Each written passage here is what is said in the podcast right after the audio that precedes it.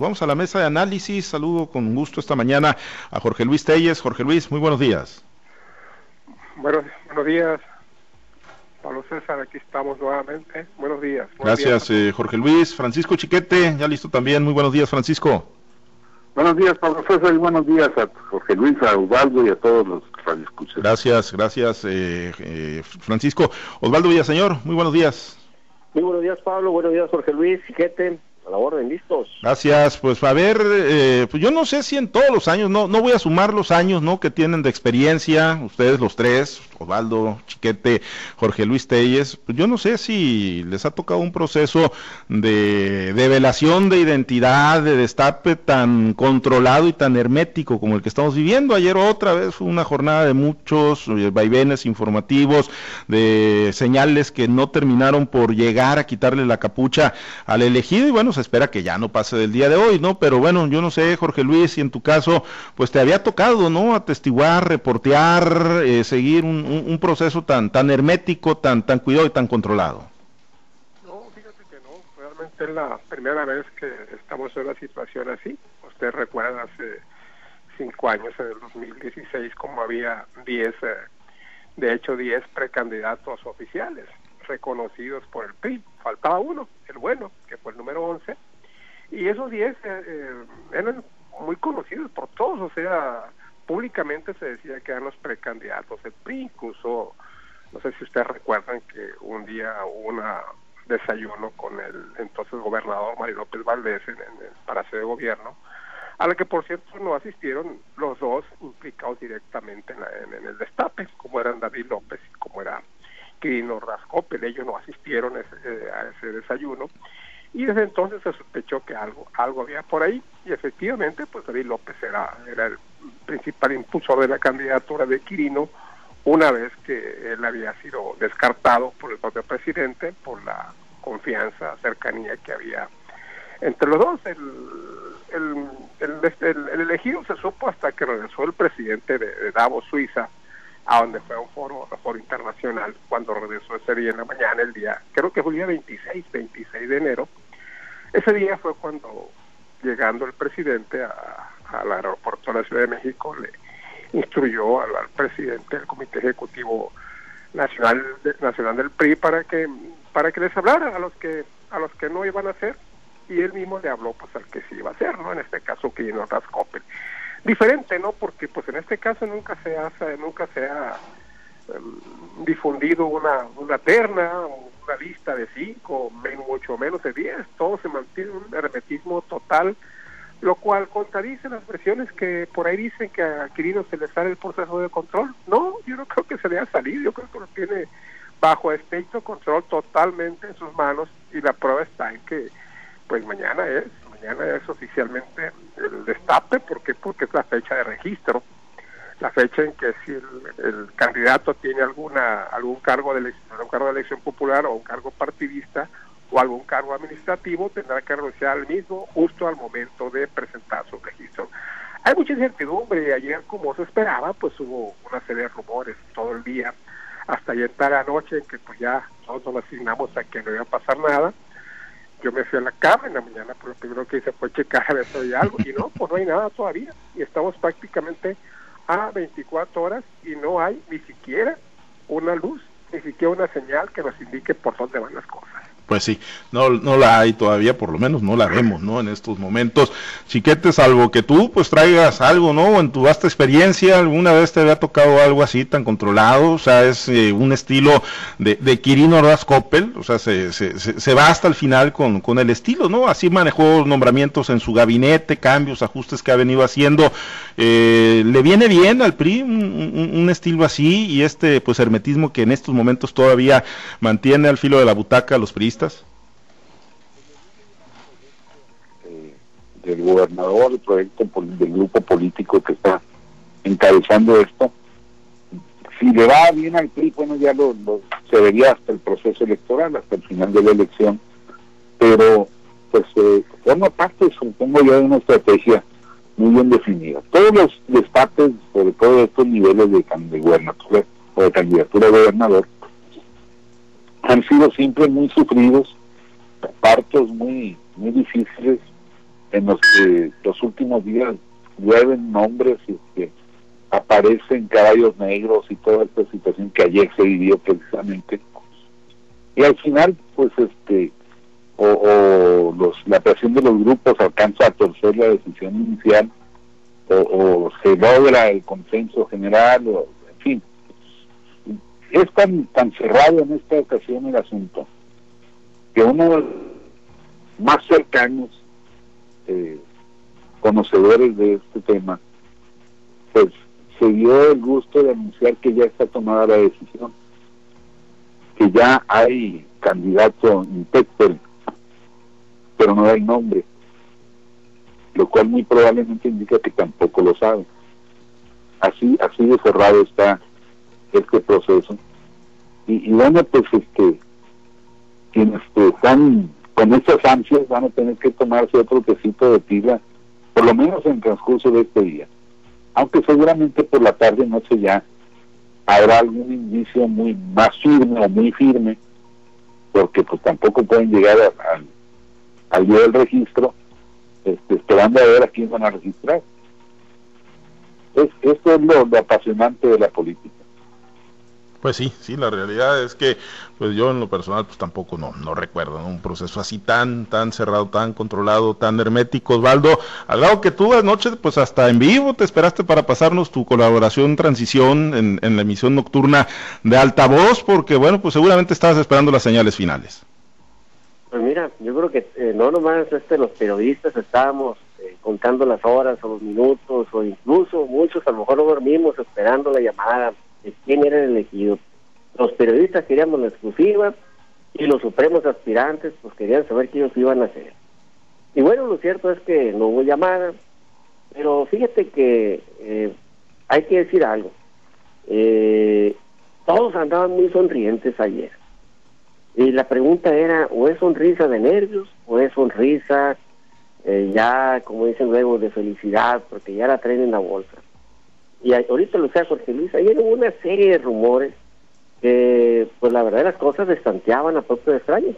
Una fotografía de Jesús Valdejo Juan Millán fue suficiente para decir que, hombre, estaban festejando ya, ¿eh? Una sonrisa de Juan Millán, una sonrisa de Jesús Valdés, esperaban una conferencia, una videoconferencia con Alito, porque ahí le iba a decir a Juan Millán que Jesús Valdés era elegido. Y corría la narrativa y el rumor que Jesús Valdés era el bueno pero apenas estaban tratando de, socializar y, crear e, e, esa, esa percepción cuando llega otra versión. Nombre, Mario Zamora va saliendo de la oficina del Comité Ejecutivo Nacional del PRI y salió sonriente.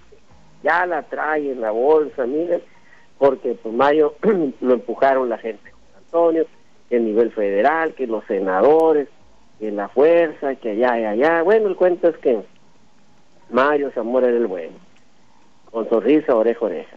Y luego, pues aparece a otra versión, eh, dice, no hombre, no se enreden, el bueno es Javier Lizárraga, es el amigo cercano del gobernador desde la infancia, es su secretario, con él garantiza una continuidad, eh, hoy ando muy movido, con una sonrisa, bueno, y eso que no sonríe Javier Lizárraga, pues ahora se anda sonriendo híjole, la torre. Y luego más tarde, ¡ey, no se hagan bolas, hombre! Es Alfredo Villegas. Acaban los de la FEXE de dar un nombramiento, de, empujando de que esto y que la presión causó frutos y él va a ser y que ya Alfredo anda festejando, con sonrisa, oreja, oreja. Todos traían sonrisas el día de ayer.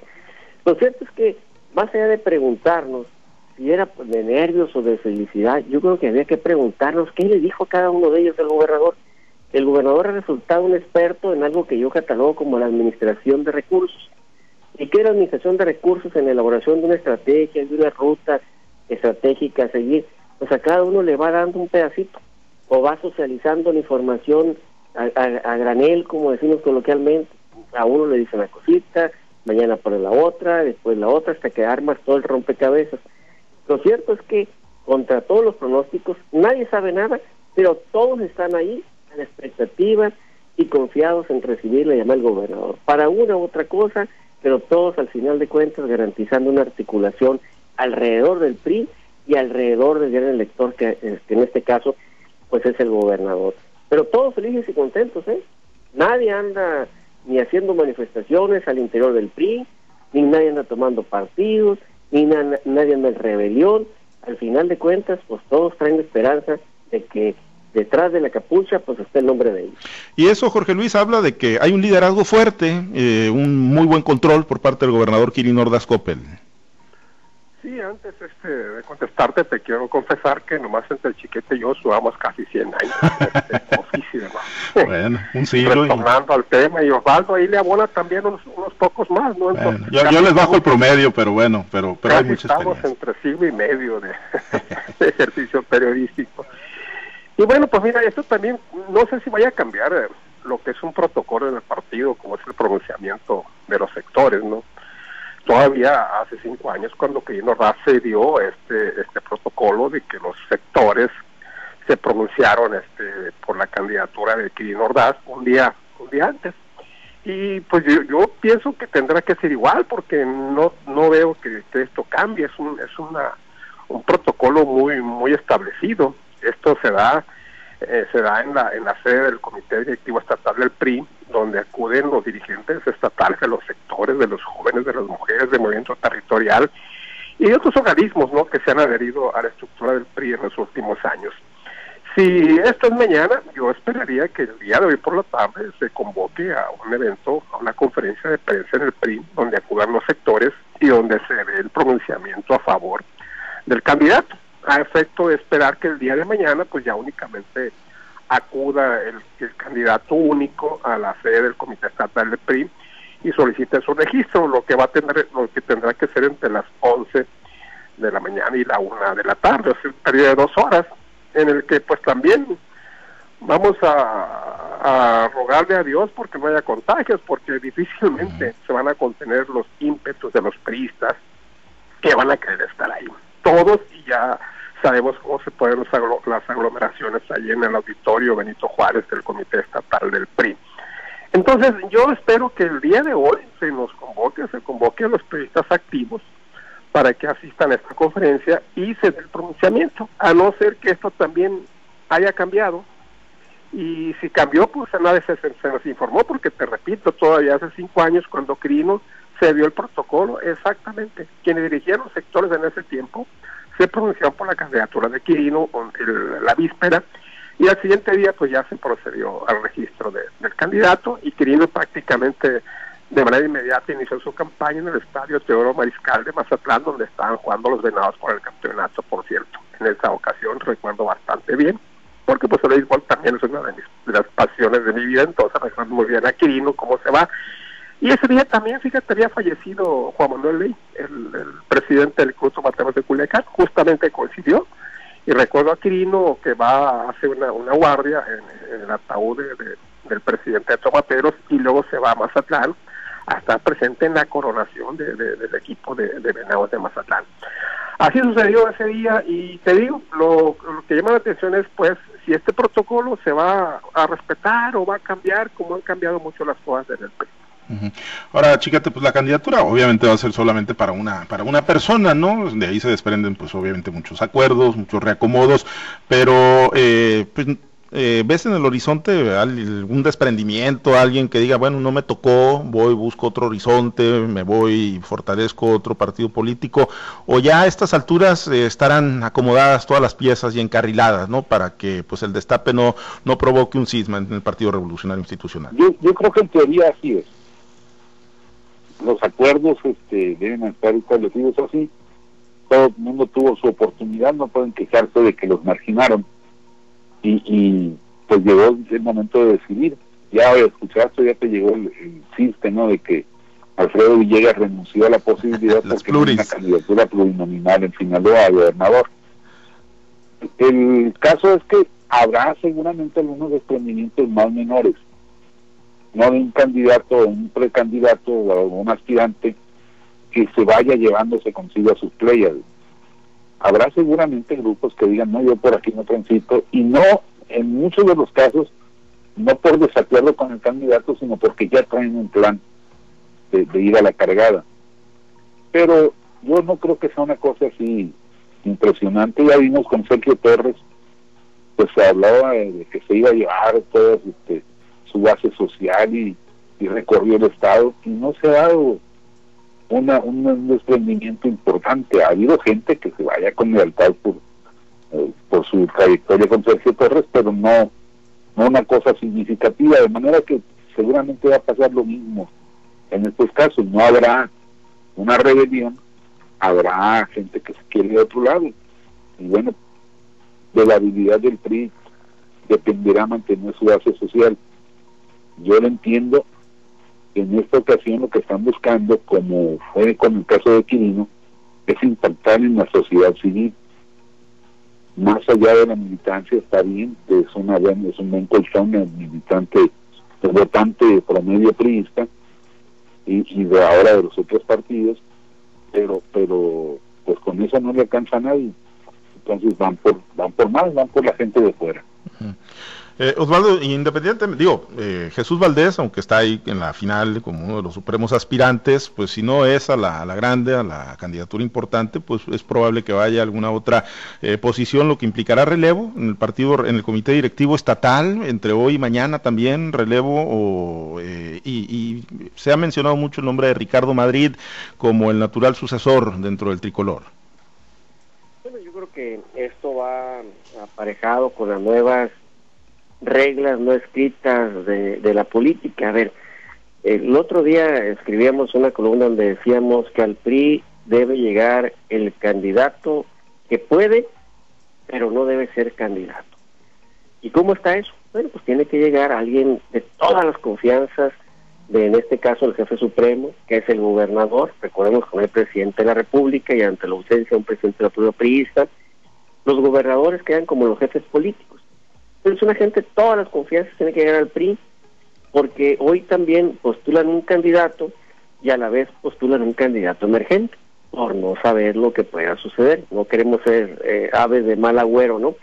Este, pero bueno, tienen que estar preparados. Recordemos que en la, en la ruta legal puede haber cambio o sustitución de candidatos hasta el 17 de mayo. Y después de lo de Colocho, esta regla no reconocida hoy se empieza a reconocer. Y hay por ahí una versión de José Antonio Mir, eh, que en su momento nos platicó, nos contó, que cuando él fue a, ver a, Peña, eh, José Antonio, eh, Peña le dijo a José Antonio, eh, tú vas a ser candidato, muchas felicidades, pero le dijo, yo te voy a poner al, al, coordinador de tu campaña, va a ser Auler Nuño. Y preguntó por qué, y le dijo, bueno, le dijo, porque yo ocupo tener a un candidato emergente y él sería encantado que algo te pase. Bueno, pues es lo mismo aquí. Aquí no pones a un coordinador de campaña, a lo mejor pensando que es el candidato que puede, pero no debe ser, pero sí lo mandas al PRI. Y ahí habría que preguntarnos a quién va a poner el gobernador. Y efectivamente muchos empiezan a ver la figura de Ricardo Madrid, la figura de Lorimenta Félix, la propia figura de Sergio Jacobo. Eh, ¿Por qué? Bueno, porque son gentes eh, de toda la confianza del gobernador y que seguramente le van a jugar con lealtad al gobernador y a quien él designe como candidato a la gobernatura del estado. Son juegos que ya son más abiertos, son juegos que ya están, eh, que, tienen que tomarse en cuenta ahora al momento de definir quién va a ser candidato. Y bueno, si Jesús Valdés se va a ir precisamente a la candidatura a la gubernatura o a la alcaldía de Culiacán, pues tienen que ponerle eh, ahí en, la, en el PRI alguien que coordine su campaña desde, la, el propio PRI, o bien a alguien que pueda ser el candidato emergente, por aquello no te entumas. Y bueno, Ricardo Matriz es uno de los nombres que se han manejado y que seguramente, eh, si Jesús Valdés se va a ir a, una, a hacer una campaña para lo que sea, pues bueno, tiene que llegar a su relevo en los próximos días. Bien, pues pendientes a ver si ya en las próximas horas o en los próximos minutos se da pues el destape, ¿no? En los términos en los que hemos estado acostumbrados con pronunciamientos ahí de los diferentes eh, sectores. Eh, Jorge Luis, ayer eh, tú nos comentabas, bueno, hay que esperar a escuchar el discurso de Joe Biden, el nuevo presidente de Estados Unidos, el número 46, ya pues hizo el juramento junto con Kamala Harris, la primera vicepresidenta en la historia de, de Estados Unidos, y bueno, 17 decretos, órdenes ejecutivas firmadas inmediatamente, un antes y un después después quiere que se marque y que quede muy bien eh, plasmada esa línea, ¿no? Del antes y el después de la era Trump y la era Biden. Eh, muchos de ellos eh, con impacto para nuestro país, el del muro fronterizo, el del tema migratorio. Jorge Luis, ¿con qué te quedas ayer de la gran ceremonia, por cierto, ¿no? Que, fue para la investidura de Joe Biden como presidente de Estados Unidos? Pues todos los este los órdenes ejecutivas que firmó Biden como nuevo presidente de los Estados Unidos mexicanos pues son totalmente opuestas ¿no? a las políticas del expresidente Donald Trump y muchas de ellas aunque no aunque no van con dedicatoria directamente para México sino para toda la población latina que busca un lugar en los Estados Unidos realmente pues es México no el, número uno en cuanto a beneficios porque por su cercanía con los Estados Unidos pues entraba la suspensión del muro, ¿no? La suspensión del muro que, pues yo no veo que nos haya afectado mucho, ¿no? Más allá del impacto mediático, se hizo el muro y ¿qué pasó? No pasó nada. La gente, los inmigrantes, los ilegales siguieron cruzando a los Estados Unidos a través de, otros conductos. Esto fue nada más un impacto mediático y pues una, un motivo para satisfacer la vanidad de, Trump. Por lo demás, bueno, pues se suspende, se suspende, se da se da cabida al programa de los Dreamers, de los soñadores que llegaron a Estados Unidos a estudiar y que estaban amenazados por Trump, quedan protegidos, queda protegido también el, llamado DRACA, el plan de salud para los inmigrantes, y fueron 17, no, no, en este momento se me pierden, pero sí, realmente a todos los veo yo con mucho beneficio para la comunidad latina y bueno, pues también obviamente para México, que es eh, uno del, segundo socio comercial de Estados Unidos después de Canadá, según, sabemos. Y pues este, un país que se comparte pues cuántos, cuántos eh, miles de kilómetros de frontera con, Estados Unidos. Entonces, de entrada una buena intención del presidente Biden, vamos a ver cómo evolucionan las cosas en los próximos días, pero de entrada te digo perspectivas eh, halagadoras para nuestro país. Bien, eh, otra, otra de las órdenes es la que se emitió ayer, ¿no? El Departamento de Seguridad Nacional de Estados Unidos eh, fue la suspensión de, bueno, pues eh, el, hecho de que tuvieran que esperar los migrantes acá en nuestro país y veíamos pues esas grandes escenas, ¿no? En Tijuana y en ciudades fronterizas, Chiquete, pues de migrantes que no pueden entrar pero que esperaban, ¿no? Que tenían que esperar aquí en México sus audiencias y los, pues todos los procedimientos que se hacían en Estados Unidos para ver si podían o no podían eh, ingresar. ¿Qué te deja eh, pues el arranque de, la era Biden ahí en Estados Unidos y el impacto que pueda tener en México, Chiquete? el cambio ahí es para los que estaban solicitando apoyo, auxilio, asilo político. Sí. Y entonces que los devolvían a México y pues en condiciones infames, en la frontera, hacinados ahí en, en villas miseria. En, en términos generales, pues sí, sí hay una gran este un gran beneficio, un gran impacto a la comunidad mexicana en Estados Unidos, incluso el programa económico que, se va a aplicar de, quién sabe cuántos miles de miles, de miles de millones y millones, pues va a, a ser muy importante también para nuestro país como primer socio comercial. En términos generales, para México y para el mundo es una actitud positiva porque hay un gran humanismo en todas las medidas más allá de que nuestros paisanos sean los beneficiarios del DACA, de, posibilidades de incrementar las remesas y todo esto, hay una actitud humanista que contradice en todos los caprichos personales y retrógrados de Trump. Entonces, pues hay posibilidades de que el mundo sea un lugar mejor con políticos de este tipo, porque además esto impulsa, genera una sinergia entre los, los que piensan humanísticamente y los que piensan de manera autoritaria. Y ya oímos que el primer contacto con otro jefe de Estado que va a tener ya investido es con, con Trudeau de, Canadá y, era un enemigo natural de Trump. ¿Por qué? Porque las visiones son muy distintas entre uno y otro lado. Vamos a ver este, una serie de, de reflejos muy importantes, por ejemplo, el incremento a 15 dólares por hora el salario mínimo en los Estados Unidos necesariamente por cuestiones de, los acuerdos internacionales va a tener que reflejarse no en la misma proporción, pero sí va a tener que generar un movimiento económico similar. Entonces, todos estos son beneficios que definitivamente se van a empezar a notar en muy poco tiempo. Eh, Osvaldo, y bueno, pues como reflejo aquí, como espejo que tendríamos que estar viendo nosotros en, México, ¿no? Cuando pues la sociedad estadounidense pues da un viraje de 180 grados, ¿no? Da un viraje tan tan radical, ¿no? Y ayer en el discurso eh, que daba Biden pues hablaba de, reconciliación, de sanar heridas, de acabar con el populismo, el fundamentalismo, el autoritarismo. Eh, ¿Qué debemos ver, ¿no? En este espejo que tenemos reflejándonos ahí en Estados Unidos. Pues mira, yo creo que lo que debemos ver, y siempre nos dicen, eh, hay que ver los pequeños detalles, que es, ah, es lo que hace la gran diferencia. Y las cosas más triviales a lo mejor nos están diciendo qué es lo que está pensando la gente en México. Y ayer, hubo, y ayer lo comentaba, un meme, y eso hay que reconocer, la gran capacidad que tenemos para hacer memes de volada, de todo. Y ayer decía un, un meme, por ahí no recuerdo exactamente cómo decía, pero decía eh, Estados Unidos ya tiene un nuevo presidente, qué pinche envidia. Y bueno, ya empieza el, ánimo, influir el ánimo de lo que debemos de ver.